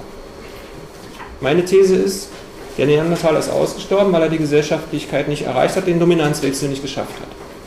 Aber das kriegen wir morgen. Wir sind jetzt kurz vor diesem Dominanzwechsel, haben es immer noch mit diesen überschaubaren Kooperationen zu tun. Das heißt, es ist immer noch eine fragile Situation. Die in dieser Kooperation ist es jetzt auch wichtig, selbst evident, dass ich mich daran beteilige. Das ist noch ein wichtiger Unterschied. In der Sozialkooperation muss sich jeder Einzelne beteiligen, weil wenn ich das nicht mache, dann ist auch die Kooperation in Gefahr. Es gibt also hier noch einen unmittelbaren Zusammenhang von meiner Beteiligung und der Vorsorge für die Kooperation. Das ist später nicht mehr der Fall. Ich muss mich nicht an gesellschaftlicher, ich muss nicht an gesellschaftlicher Vorsorge teilhaben und trotzdem wird meine Existenz erhalten. Prinzipiell. Das ist auch nochmal ein wesentlicher Unterschied von vor und nach dem Dominanzwechsel. Wir sind noch davor, wir haben es mit diesen überschaubaren Einheiten zu tun und weil es erforderlich ist, dass der Einzelne sich beteiligt, ist dieser Zusammenhang eben immer noch selbst evident. Auch selbst notwendig erforderlich. Der muss realisiert werden, damit es funktioniert. Konnten also sich nicht überlegen, wir gehen jetzt mal raus oder so. gucken mal, was noch so gibt auf der Welt. Das war nicht so ohne weiteres möglich. Ja, und jetzt bin ich dann endlich soweit, die zentralen Begriffe nochmal euch zu zeigen, aber ich gehe sie jetzt nicht nochmal durch, sondern bedanke mich für eure ungeheure Geduld und Energiemobilisierung, ähm, um durch diesen schweren Teil mir zu folgen. Und vielleicht und hoffentlich dann bis morgen. Ne?